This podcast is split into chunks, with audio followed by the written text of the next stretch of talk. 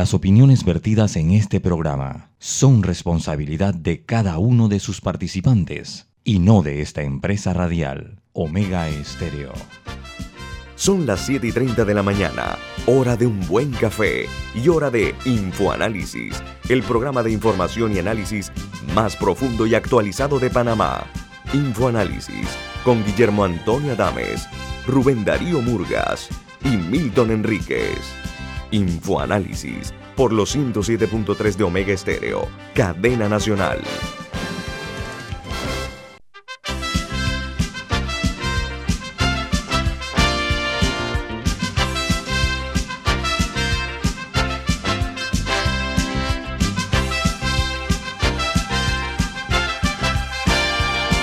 buen día, señoras y señores, bienvenidos. Hoy es 13 de julio del año 2021, una mañana muy lluviosa aquí en la capital de la República de Panamá. Y nosotros damos inicio a otra edición más de su programa Info Análisis. Este es un programa para la gente inteligente y es presentado por por Café Lavazza, un café italiano espectacular, delicioso tomarlo en una mañana lluviosa y fresca como esta.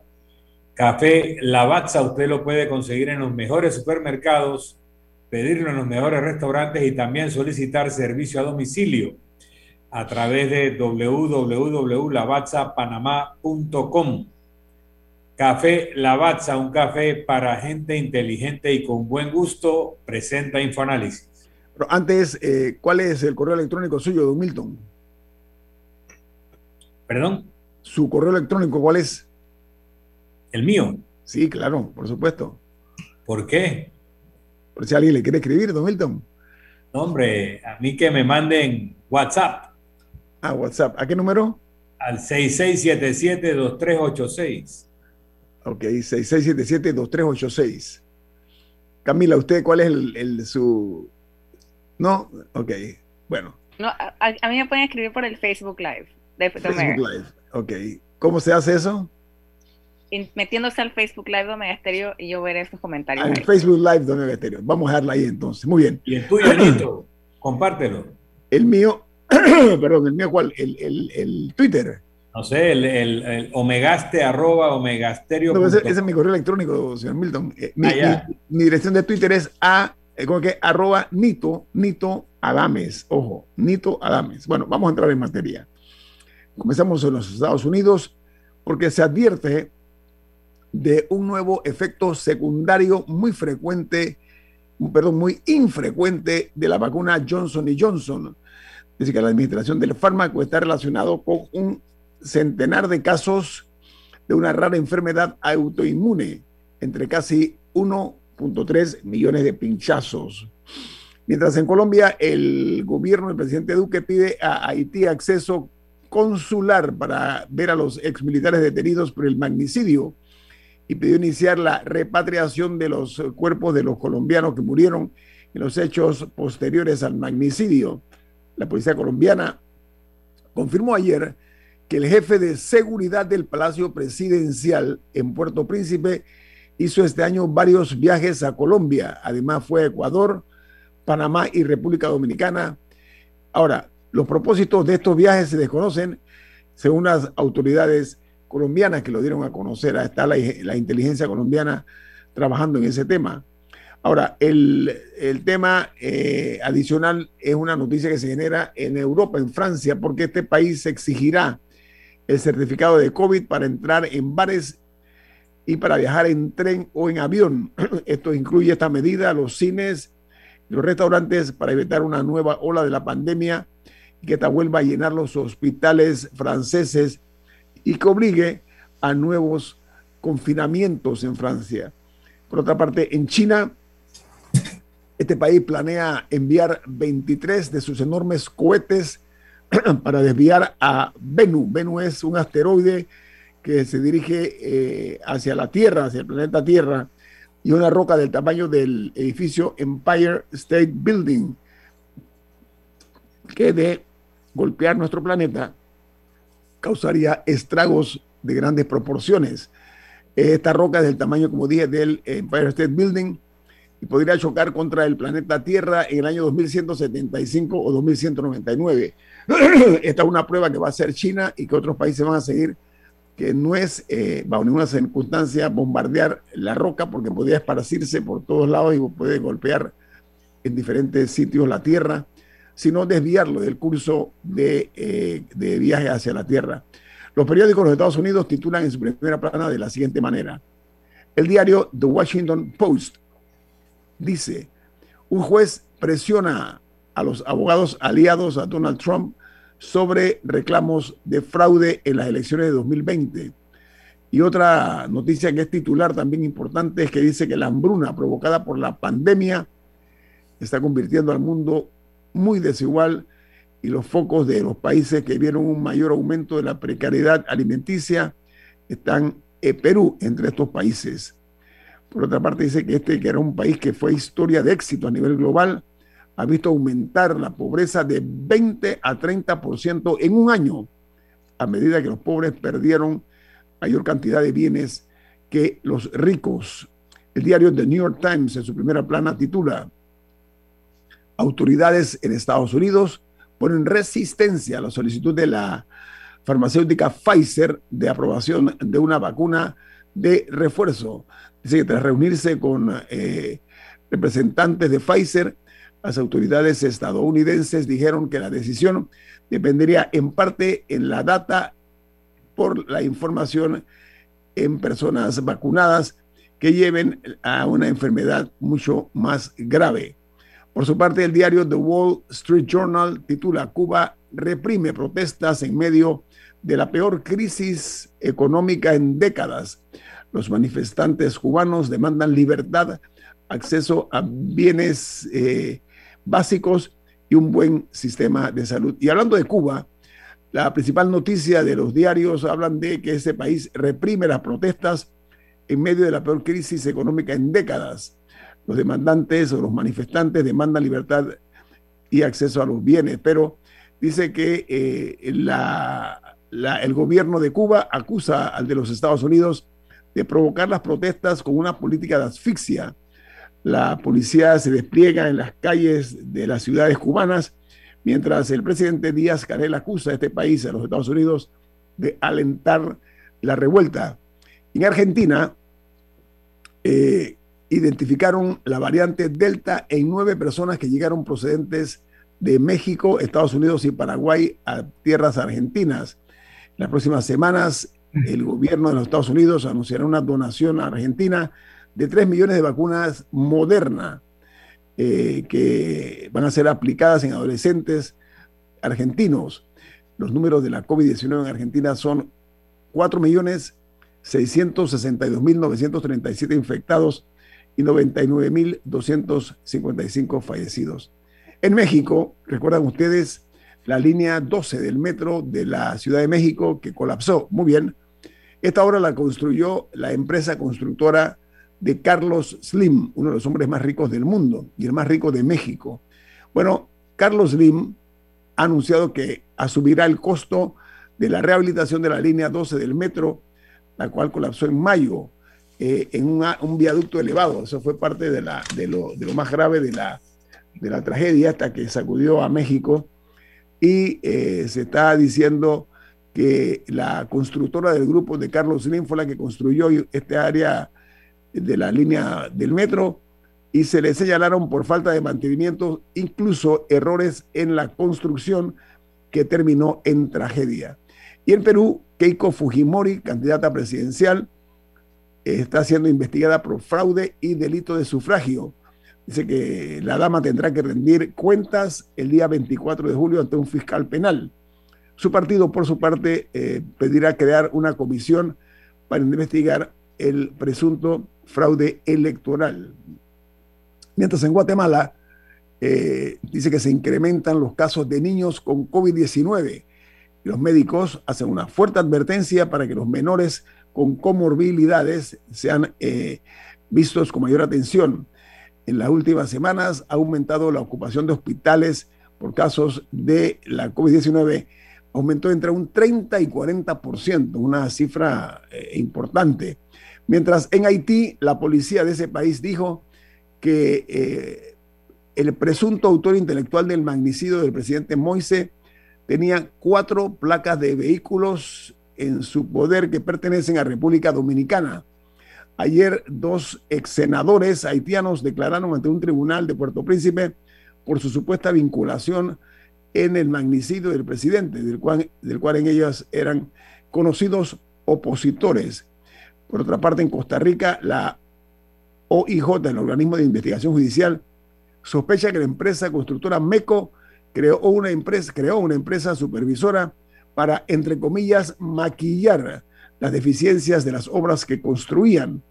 Dice la nota que la compañía se llama ITP y era la encargada de supuestamente verificar con imparcialidad la calidad de los proyectos que fueron pagados por el Estado en una y que esta es una firma que es hermana entre comillas de la constructora MECO según el expediente de lo que ellos llaman el caso Cochinilla que viene de cochinito, es cochinilla por otra parte eh, el, tema de Haití sigue todavía generando muchas sospechas el gobierno colombiano va a entrar eh, eh, a investigar y los Estados Unidos es probable también mande una, una ayuda, un apoyo militar, se está hablando a Haití. Milton, usted decía una, para terminar ya y, e ir con nuestro invitado, usted tiene un argumento que dijo fuera de, pantalla. ¿Cuál era, Milton, sobre el tema de Haití, el magnicidio? Hay cosas raras en, en la narrativa. Hay una supuesta grabación de la viuda del presidente donde ella dice que los colombianos realmente eran parte de la seguridad que ellos habían contratado y que los que le salvan la vida a ella son los mercenarios colombianos y que el ataque fue perpetrado por la propia seguridad del presidente. Eso no sé si ha sido desmentido o no, pero no hay novedades al respecto. Por otra parte, el presidente el día anterior a su muerte había designado a un nuevo primer ministro en reemplazo del actual y días antes había hablado de intento de golpe y asesinato. En este sentido, en ciencia política, cuando pasan estas cosas, hay una frase en latín, que dice, cui bono, ¿quién se beneficia? Y con la muerte del presidente Moise, el que ha quedado en el poder es el primer ministro que él había intentado o anunciado que sacaría el día anterior a la muerte. Estas cosas no se preparan de un día para otro. Esto estaba andando. Se puede haber precipitado. Em, ese cuento de un médico en Miami de origen haitiano que contrató unos mercenarios que pasaron por aquí y por allá, eh, no hace sentido a un presidente que le quedaban tal vez dos meses en el cargo, venían elecciones, no se podía presentar a la elección. Eh, hubo otra cosa que habría precipitado este asesinato y, a mí me parece que tiene más que ver con la destitución del entonces primer ministro o su reemplazo, que no se perfeccionó porque luego del anuncio no se hizo la juramentación de un nuevo primer ministro y por eso el anterior primer ministro hoy en día está al frente del gobierno de Haití. Eh, temporalmente, temporalmente, Milton, temporalmente. temporalmente, pero en, la, en estas situaciones lo temporal a veces se vuelve permanente. el, el tema de los testimonios de los familiares de los mercenarios colombianos, de cómo se les reclutó, eh, hablaban de un trabajo a largo plazo, de brindarle seguridad a una alta personalidad. Ningún familiar habla de una aventura de esta naturaleza eh, que es además muy arriesgada y, suicida. Entonces, eh, nuevamente, tú ibas a una aventura a matar a un presidente y para quién estabas trabajando, quién iba a quedar en el poder después de eso. Esa historia de, mercenarios que vienen a matar a un presidente y ya no me hace sentido. la otra es que usted mencionó la esposa del hoy fallecido eh, presidente haitiano. La esposa está en los Estados Unidos, está en Miami, eh, bajo tratamiento médico por las heridas infligidas por parte de los atacantes. Pero lo que está en duda, Milton, lo que está muy en duda es el rol jugado por las fuerzas de seguridad que tienen a su cargo la fortaleza donde vivía este presidente. Él, él vivía en las afueras de Puerto Príncipe y es la manera como supuestamente llegaron los homicidas identificándose como miembros de la DEA todo lo demás de la historia esta, ¿no? Pero bueno, vamos a... o sea, una de las versiones es que la propia escolta lo mató y ahora hay versiones sobre el jefe de la escolta haciendo viajes extraños.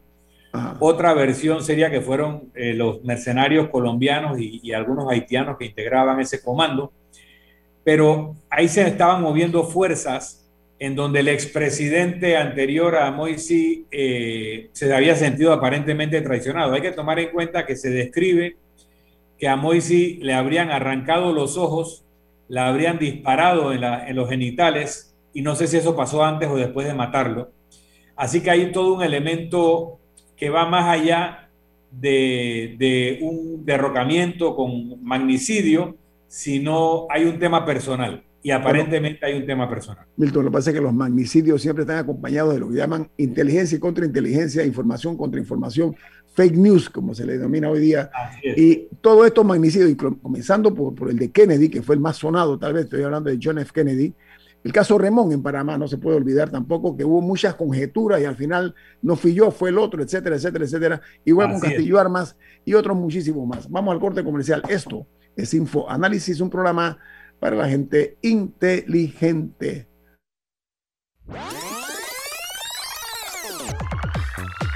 Omega Stereo tiene una nueva app. Descárgala en Play Store y App Store totalmente gratis. Escucha Omega Stereo las 24 horas donde estés con nuestra nueva app.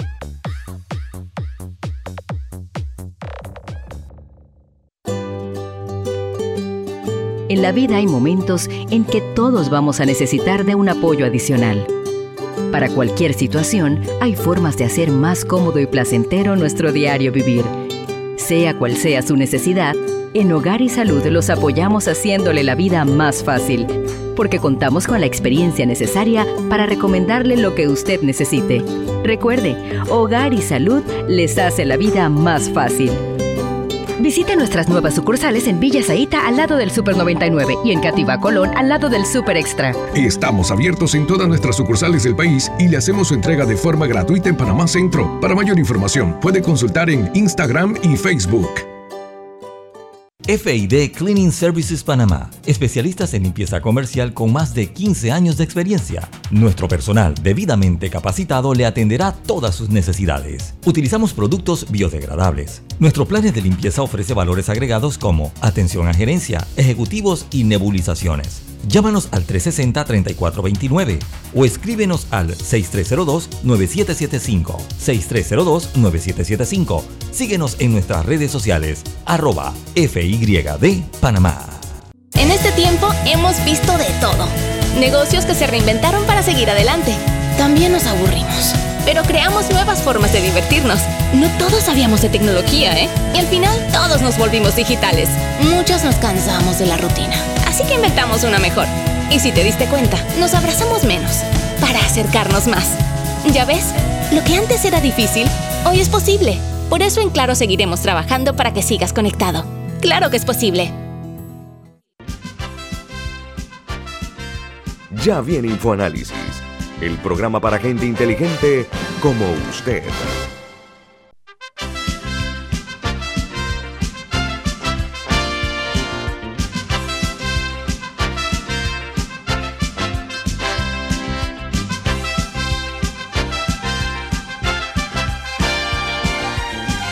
de regreso aquí en Infoanálisis. Antes de presentar a nuestro invitado, Rubén tiene un mensaje importante. Diga, señor Murgas. Bueno, y es que Bento Pio Box es la forma más segura y confiable de traer sus compras por internet personales y de sus empresas. Servicio aéreo y marítimo semanal con entrega gratis. Seguimiento en vivo de sus pedidos por medio de nuestra aplicación para más información, llame al 6255-4285. Repetimos, 6255-4285. Mire, nos complace. Vento Pio Box, Vento con V de Veloz. Gracias, Rubén. Bueno, nos complace mucho que esta mañana nos acompañe el doctor Vicente Pachar, es el director general del Instituto de Medicina Legal y Ciencias Forenses. Esta es una institución que de vieja data, viene del año 1984, o sea que tiene una trayectoria importante y se dedican a los servicios especiales forenses eh, de la ciencia forense. Así que para nosotros es mucho gusto tenerlo aquí. Doctor Pachar, ¿cómo está usted? ¿Cómo le va? Bien, muchísimas gracias por la oportunidad. Un saludo cordial, don Guillermo, igualmente a los miembros de la mesa, eh, por esta invitación. Es un honor y el privilegio compartir con ustedes esta mañana. Eh, Yo quisiera aprovechar que el doctor Pachar es el, el, director de Medicina Legal y Ciencias Forenses, que son los que llegan en situaciones de homicidios también a ver eh, posibles causas, etcétera. En el tema de Haití que veníamos hablando, ¿qué podría decirnos usted como médico forense eh, sobre dónde habría que buscar para encontrar la verdad?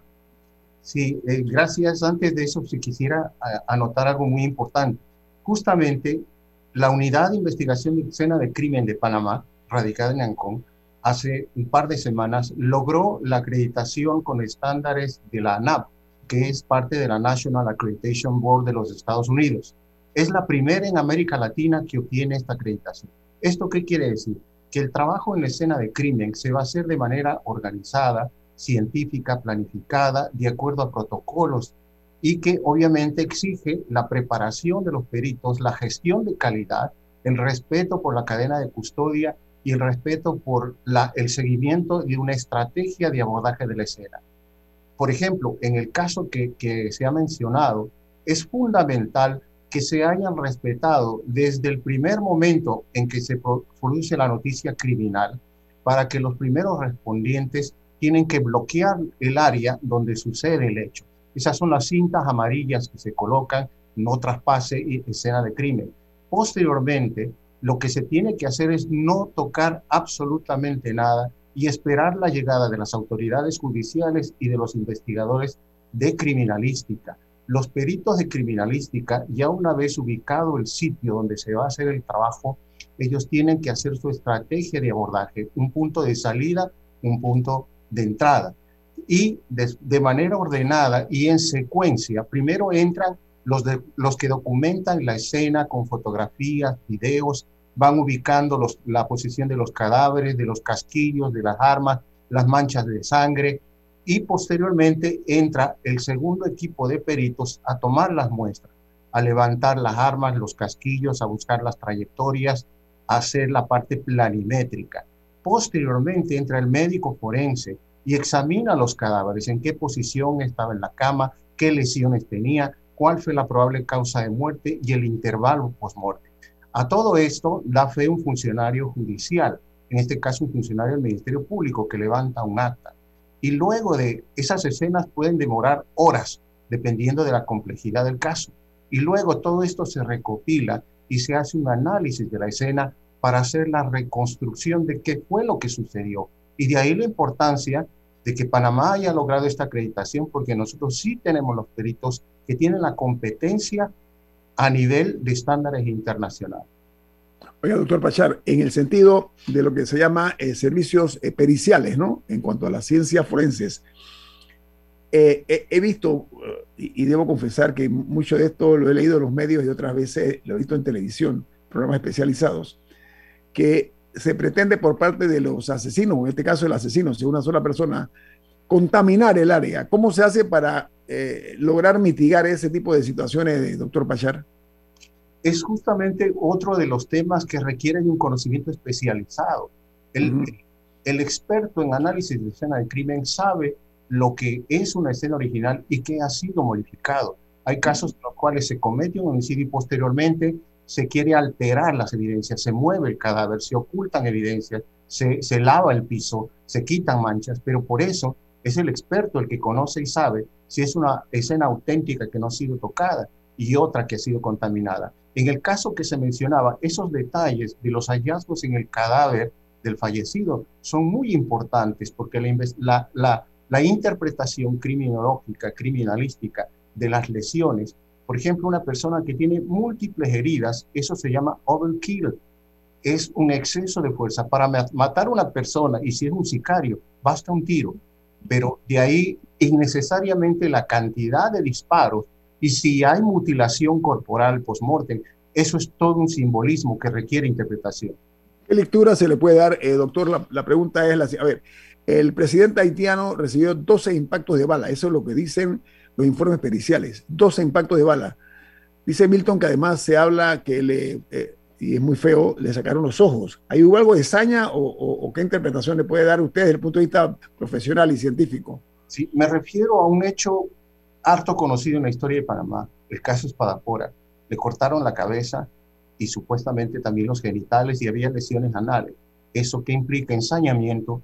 Eso implica, obviamente, eh, la interpretación que debe darse en el contexto de la investigación, los antecedentes, los involucrados Inclusive hay un área que se llama autopsia psicológica, en donde los expertos de la conducta analizan ya en base a los hallazgos que se ha hecho de la y del cadáver, qué fue lo que sucedió y cuál es el perfil, la perfilación criminal. Ese es otro de las áreas de ciencias forenses muy interesante. Camila. En Panamá, ahorita eh, hemos hablado un poco de magnicidios, pero eh, hemos visto un aumento constante de los homicidios todos los años del 2017. En Panamá, ¿cuál es em, más o menos como el porcentaje de éxito de investigaciones de homicidio? Por ejemplo, en el 2020 hubo 500 homicidios en Panamá registrados por el Ministerio Público. Más o menos cuántos de esos se llega a un a una a una respuesta sobre quién fue el, o sea, más allá más allá del proceso judicial, o sea, cuántas de las investigaciones terminan con, ok, ese es nuestra propuesta de quién es el homicida. Sí, es, es una respuesta compleja, porque una investigación de un homicidio o femicidio intervienen varios componentes. Intervienen los fiscales que investigan, los peritos del Instituto de Medicina Legal y Ciencias Forenses, de Criminalística, de los laboratorios, los médicos forenses, y posteriormente eso es llevado a los tribunales y sigue hasta la audiencia y un fallo evaluar, por ejemplo, el éxito de una gestión en una investigación de homicidios, entonces va a tener que ser en base al análisis de todos esos factores. Y eh, a nosotros solamente nos corresponde una parte. Nosotros no, no tenemos el conocimiento de, el, de las fases avanzadas de los procesos. Sin embargo, yo he estado en reuniones a nivel centroamericano en donde se pone el ejemplo a Panamá, que tiene el mayor cantidad de casos, la mayor cantidad de casos resueltos de homicidio, comparado con la región. Recordemos que hay países como Guatemala, México, El Salvador, eh, Honduras, en donde la impunidad es la norma. Y realmente aquí en Panamá sí hay una diferencia y sí hay una eficacia de la percepción que yo tengo y de lo que he escuchado en conferencias internacionales sobre los logros en las investigaciones en casos de homicidio. Sí, doctor Pachar, en el discurso del presidente Cortizo, em, él atribuyó creo que la cifra o el porcentaje que daba era que el 70% de los homicidios tienen que ver con crimen organizado y narcotráfico. Eh, ¿Eso corresponde con lo que ustedes han investigado? ¿Cómo se sabe que, eso es narcotráfico o no es narcotráfico? Sí, eh, para nosotros que participamos en las investigaciones desde el momento en que se notifica el delito, hay un homicidio, participamos en la diligencia de levantamiento, practicamos las autopsias las características de los fallecidos, tenemos la información de antecedentes, los hallazgos la necropsia y generalmente lo que constatamos es que esto es válido.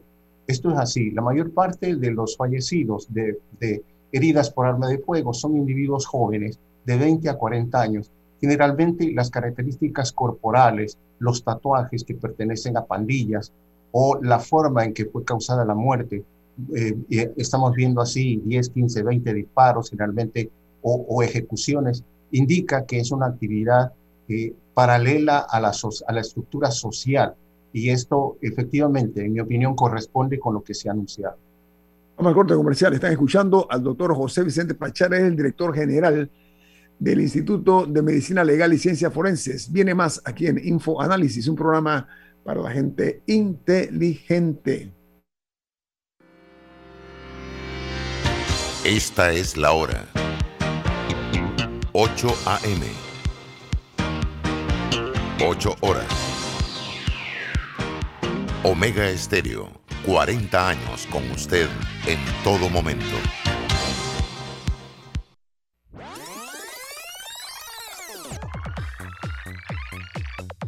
Omega Stereo tiene una nueva app. Descárgala en Play Store y App Store totalmente gratis. Escucha Omega Stereo las 24 horas donde estés con nuestra aplicación 100% renovada. Petróleos Delta. Es como el amor por nuestra tierra. Está en todo Panamá. Cuando luzcas una hermosa pollera o un sombrero pintado. Cuando disfrutes de un buen sancocho o recorras nuestro país con orgullo. Puedes estar seguro que hay una Delta cerca, porque estamos siempre cerca de ti y de todas las cosas que nos unen como panameños. Siempre listos para atenderte y ayudarte a llegar más lejos. Delta. Cobre Panamá ha contribuido a la vida de miles de panameños. Es la inversión privada más importante en la historia del país. Con su operación, dinamiza la economía panameña, activando diversos sectores nacionales y beneficiando personas en 22 comunidades vecinas, con mejoras en su calidad de vida a través de servicios básicos de electrificación, agua potable e Internet, mejores vías de acceso, capacitaciones, oportunidades de empleo y superación personal. Cobre Panamá. Estamos transformando vidas. En Banco Aliado te acompañamos en tu crecimiento financiero. Junto a nuestras subsidiarias en Aliado Factoring, brindamos la liquidez inmediata. En Aliado Seguros te protegemos en tus proyectos. En Aliado Leasing equipamos tu negocio como lo merece. Y en Finacredit te apoyamos siempre. Banco Aliado, aquí estamos para ti. Síguenos en nuestras redes sociales como arroba Banco Aliado y visítanos en nuestra página web bancoaliado.com. Ya viene InfoAnálisis, el programa para gente inteligente como usted.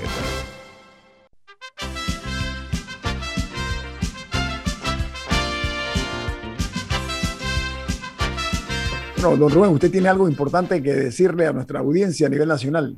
Bueno, eh, eh, Florida State University eleva tu carrera profesional a otro nivel con una maestría en asuntos internacionales de Florida State University. Matrículas abiertas. Aplica hoy. Más información en el teléfono 6710-3345. Repetimos, 6710-3345. Mire, doctor José Vicente Pacharra, eh, director general del Instituto de Medicina Legal y Ciencias Forenses. En sus manos ha quedado eh, el tema de los pinchazos eh, que están muy en la opinión pública.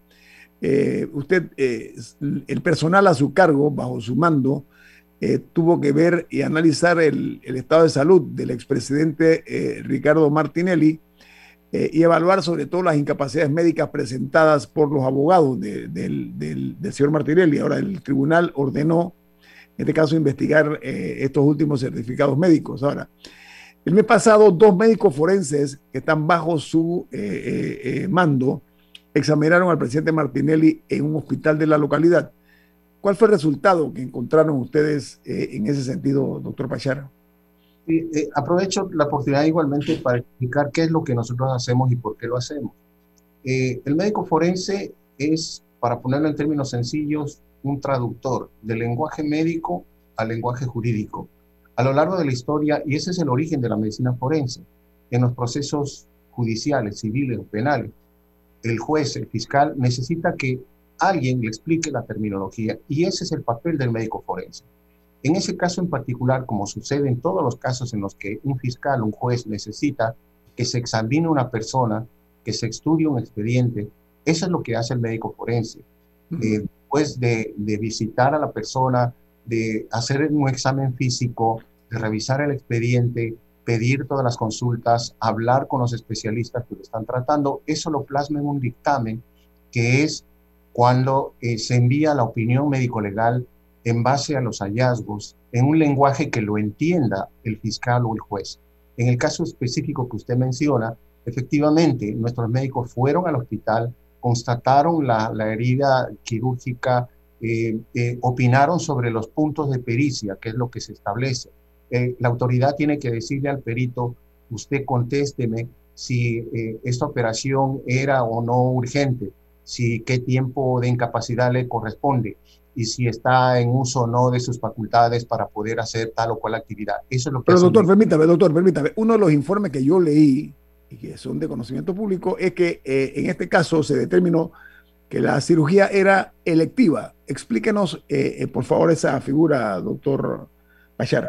Sí, eh, es importante aclarar que ¿qué es, cuál es la diferencia. Una cirugía de urgencia es, por ejemplo, una apendicitis, en donde una persona tiene un cuadro clínico con dolor abdominal, fiebre, los signos son de apendicitis, los laboratorios, y hay que llevarlo urgente al salón de operaciones para retirarle el apéndice.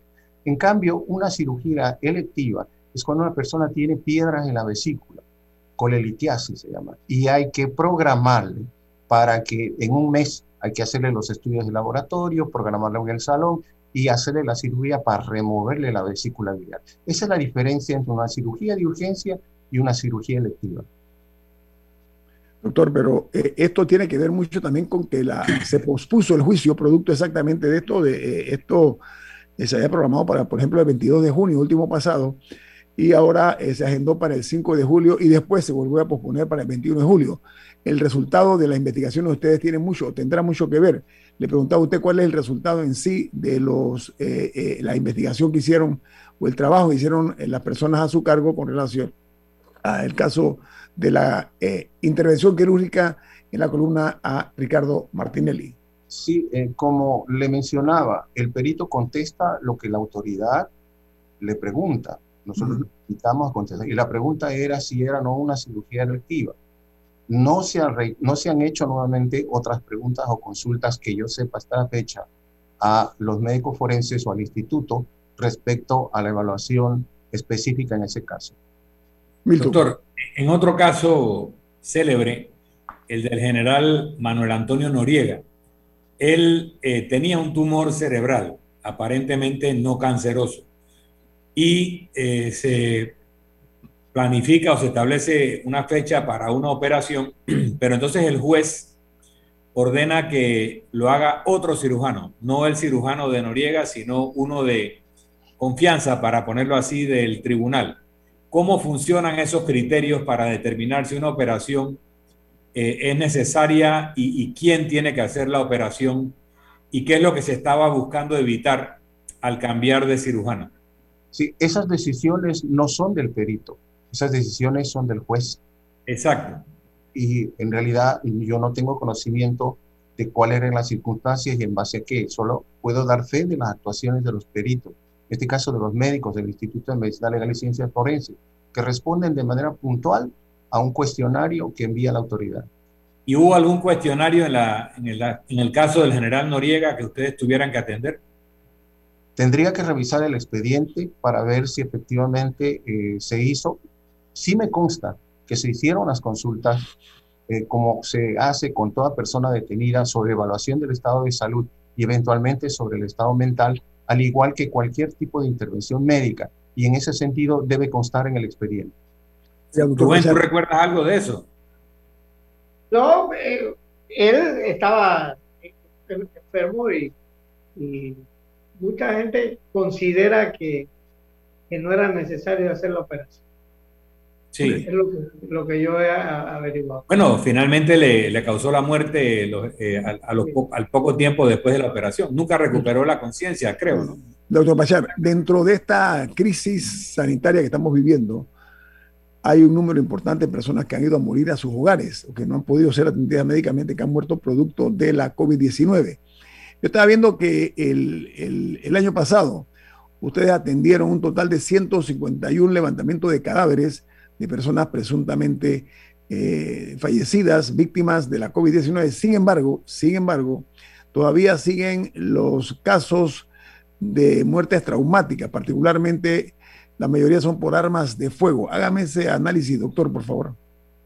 Sí, la situación de pandemia obviamente cambió el perfil de la mortalidad en Panamá y, y sí tuvo incidencia en las muertes violentas. De acuerdo a los registros del Instituto de Medicina Legal y Ciencias Forenses, en el año pasado, llegamos al mes de abril y descendió considerablemente la cantidad de fallecidos a consecuencia de hechos violentos. En el instituto, el registro dice que la principal causa son las heridas por arma de fuego, seguido por los hechos de tránsito, personas que mueren en choques, en colisiones, en atropello. Después están las heridas por arma de fuego, trauma contundente.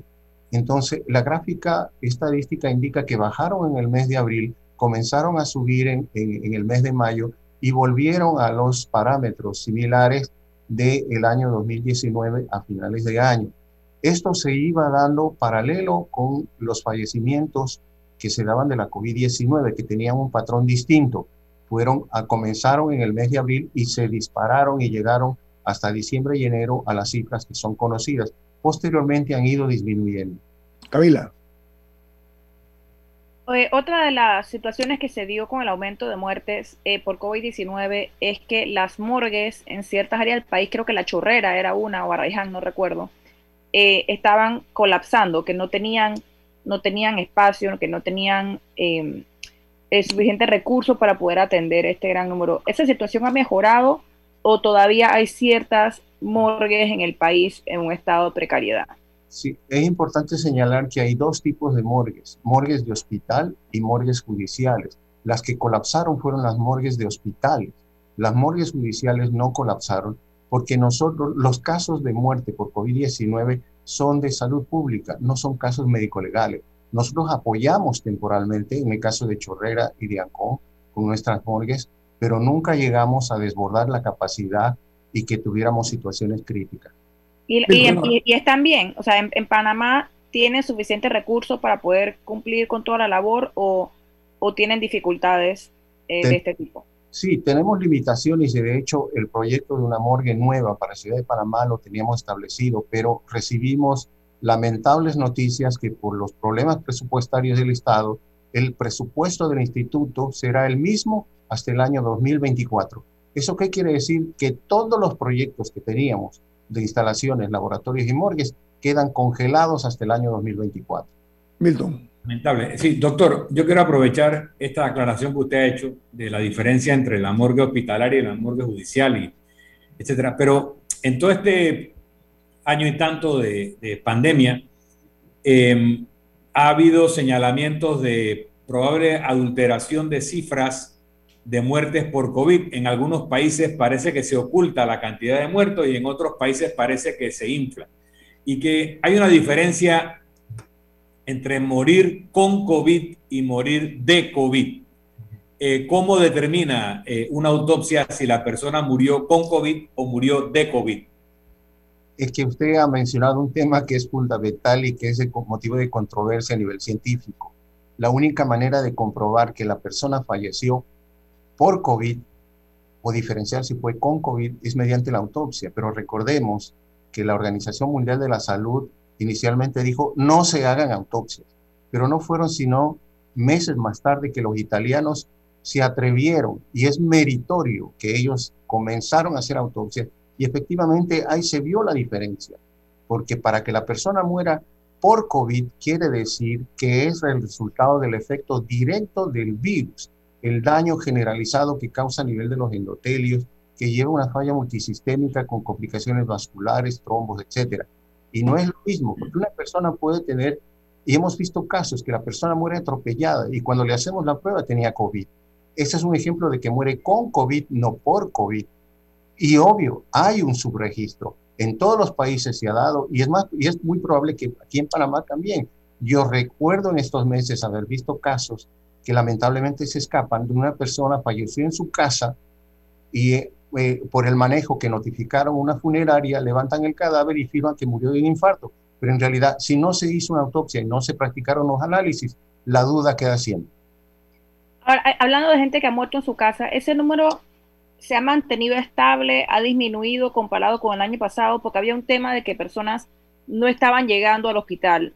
Eh, pero esa situación ha mejorado un poco o, todavía se están dando muertes en casa de personas, eh, de pacientes por COVID? Dos minutos, doctor, dos minutos. Sí, efectivamente, sí hay un aumento en las últimas semanas. En enero y febrero bajaron considerablemente, no había ninguno, pero últimamente están nuevamente volviendo a subir. Doctor, el, caso, de muertes en casa. Sí, muertes en casa. Sí. Doctor, eh, el tema de las morgues eh, judiciales y la diferencia que usted ha marcado, doctor, es importante para establecer esos parangones, ¿no? Entre una y la otra producto de la COVID, que ha cambiado totalmente la dinámica, ¿no? Doctor Pachar, gracias por su amabilidad de acompañarnos esta mañana aquí en Infoanálisis. Se aprecian mucho los valiosos aportes que nos ha brindado esta mañana, no únicamente en el plano nacional, sino su conocimiento desde el punto de vista científico para opinar acerca de lo que está ocurriendo, lo que ha ocurrido en Haití con el magnicidio del presidente de ese país. Que tenga usted buen día, doctor Pachar, un placer. Gracias. Igualmente, para mí un honor y privilegio compartir con ustedes. Que tengan muy buenos días. Muy amable de su parte, doctor. Vamos al corte comercial. Esto es Info Análisis, un programa para la gente inteligente. Omega Stereo tiene una nueva app.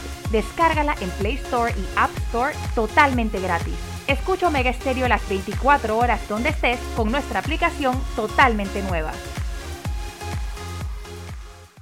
Panama Ports se mantiene en su compromiso de apoyar al desarrollo económico del país.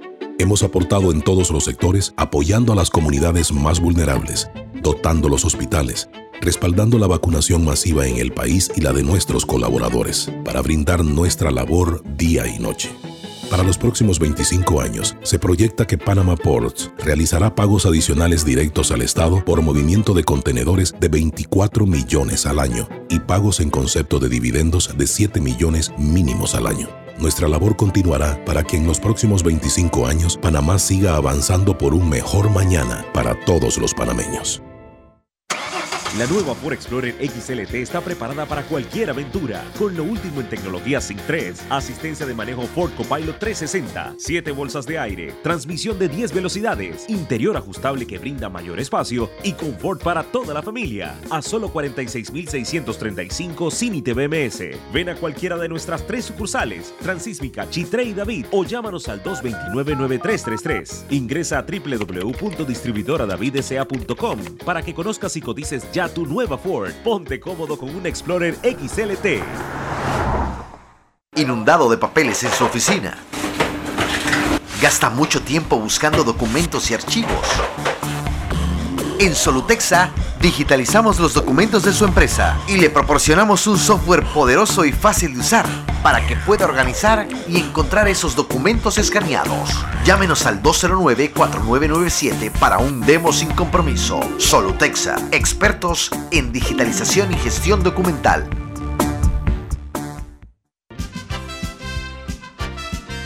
Ya viene InfoAnálisis, el programa para gente inteligente como usted.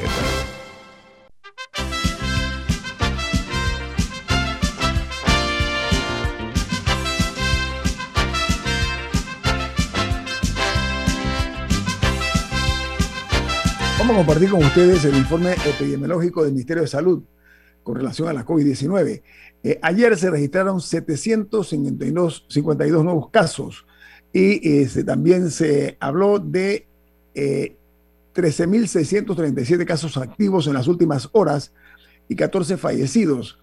El Ministerio de Salud dio a conocer también las cifras eh, totales, 416.232 casos y 6.646 fallecidos. Ahora, hay una noticia importante y que el Ministerio de Salud anunció también que como la vacuna del grupo Pfizer BioNTech o BioNTech eh, podría ser aplicadas a jóvenes menores de edad. Bueno, ya el Ministerio de Salud de Panamá anunció que se va a aplicar a jóvenes entre 12 y 16 años la vacuna en comento. Así que eh, quería registrar eso, Camila.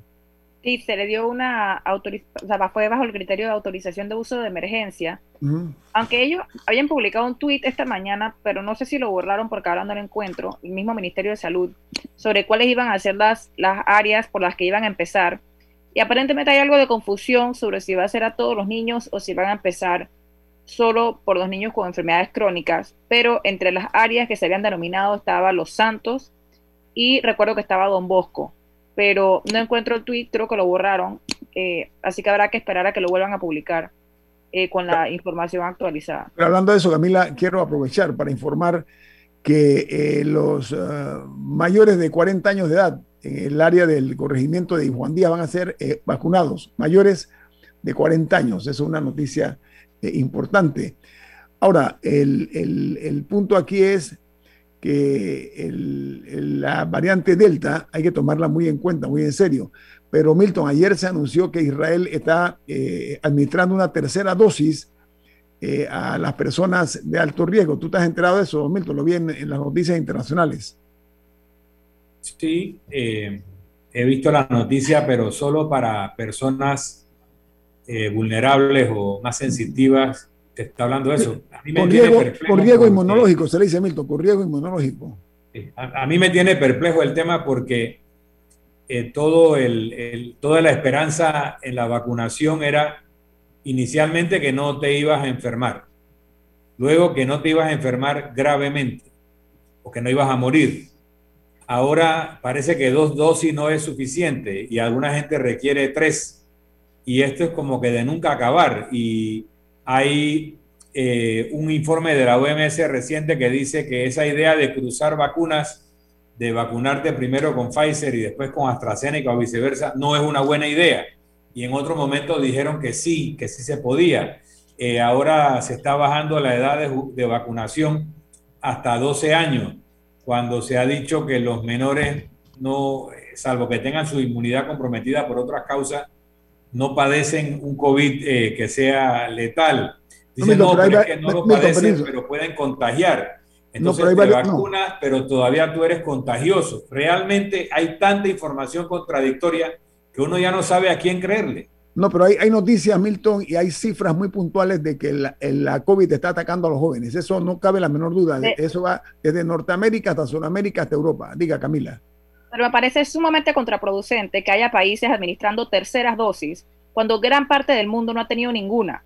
Porque al acaparar vacunas, los países se ponen en riesgo a sí mismos, porque dicen, ah, mi población todo va a tener tres dosis, innecesariamente comparado con lo que tienen otros países, pero entonces lo único que hacen al acaparar vacunas es que los demás generen variantes, porque los países que no han podido vacunar, o por lo menos que no han podido tener una vacunación exitosa, se generan variantes que al final terminan eh, disminuyendo la efectividad de las vacunas. Entonces no es inteligente por parte de países hablemos un poquito.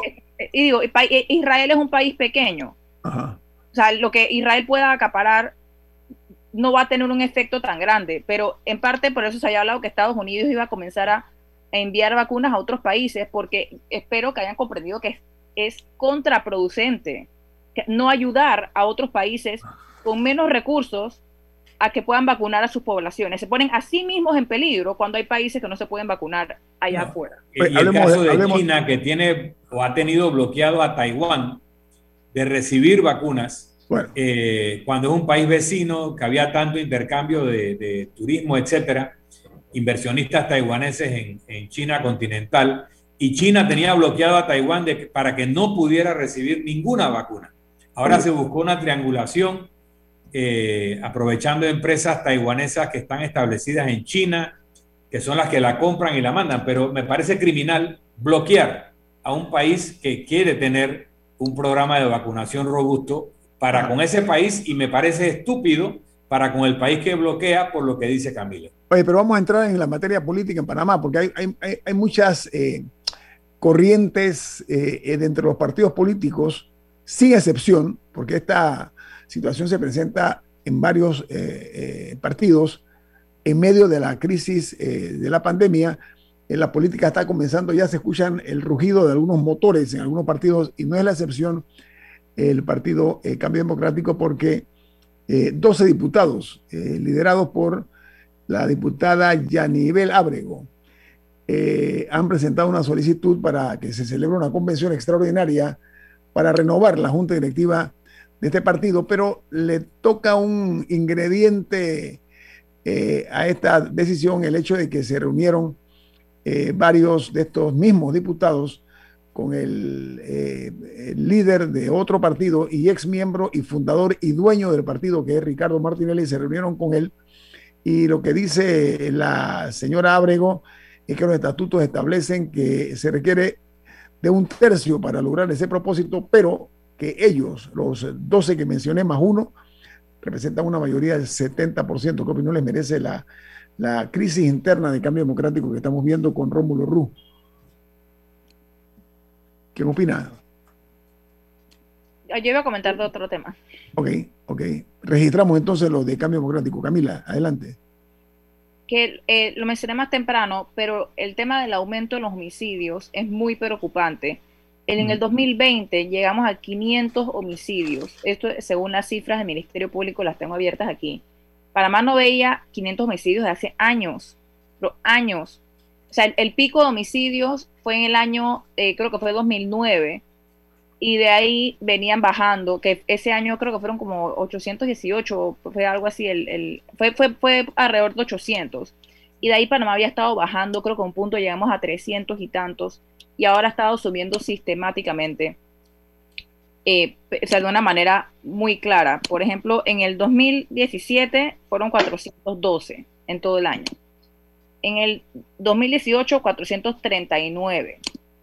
Después, en el 2019, 480. En, el 2020, 500. O sea, es un aumento constante y sistemático que nos debe preocupar. Y he visto comentarios muy acertados cuestionando un poco el rol de la policía. O sea, que me parecen acertados porque sí hemos visto una policía que ha estado eh, involucrada en, se puede decir, nimiedades, o sea, en ir a, que ha estado arrestando a gente que está buscando un tanque de gas. Y, hay, y, si hay un reclamo de o eso, o vemos a cientos de policías para, para eh, controlar a 30 manifestantes en una vía. Entonces, si verdaderamente hay un enfoque, si hay una estrategia de seguridad, cuál es, porque la gente se siente, eh, y creo que en eso eh, puedo incluirnos a todos, a, todos los que estamos presentes y los que nos escuchan, hay un sentimiento de angustia por el aumento en la criminalidad. Y eso, y no, y no hay un sentimiento, de las personas se sienten desprotegidas. Y como una tuitera puso, eh, que me pareció fantástico el tuit, no es normal salir a buscar desayuno un domingo y no regresar. Eso en el caso del joven Ken Karasawa. No es normal. Un, salir a desayuno un domingo en El Dorado y no regresar no es normal. Pero Camila, además el problema es que están asesinando mucha gente con armas de fuego y otros con arma blanca. Entonces tiene que haber una... una... No, y, hemos, y, varios son homicidios por robo. Entonces, eso también está ligado al Ministerio de Trabajo, porque claramente el aumento en el desempleo, particularmente en la población joven, claro que iba a llevar a un aumento en la inseguridad. Entonces, necesitan, si la tienen, necesitan dar a conocer mejor cuál es su estrategia para, para, para no, no dije la recuperación de empleos con medidas para que no, que al final la gente termine suspendida, lo cual es un desempleo eh, eh, disfrazado y quitándole el bono a la gente porque, porque consumen mucha electricidad.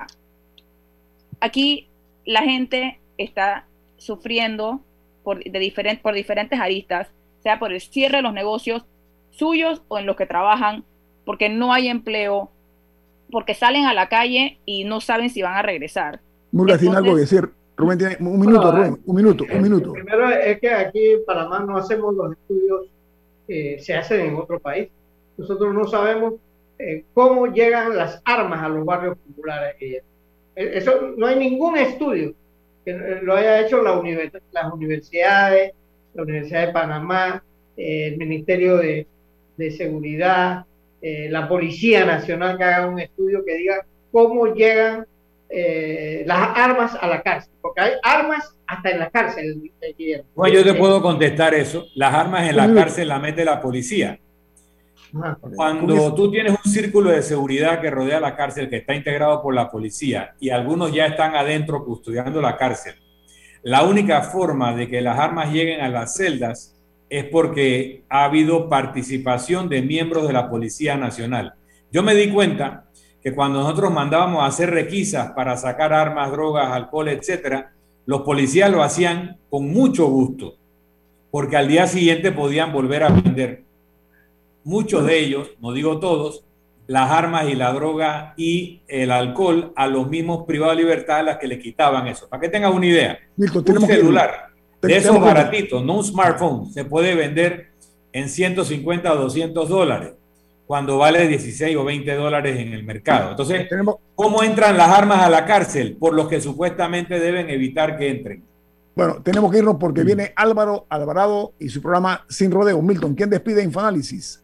Nos vamos, pero lo hacemos disfrutando de una deliciosa taza del café Lavazza, un café italiano espectacular. Café Lavazza, un café para gente inteligente y con buen gusto. Despide Infoanálisis. Ha terminado el infoanálisis de hoy. Lo esperamos.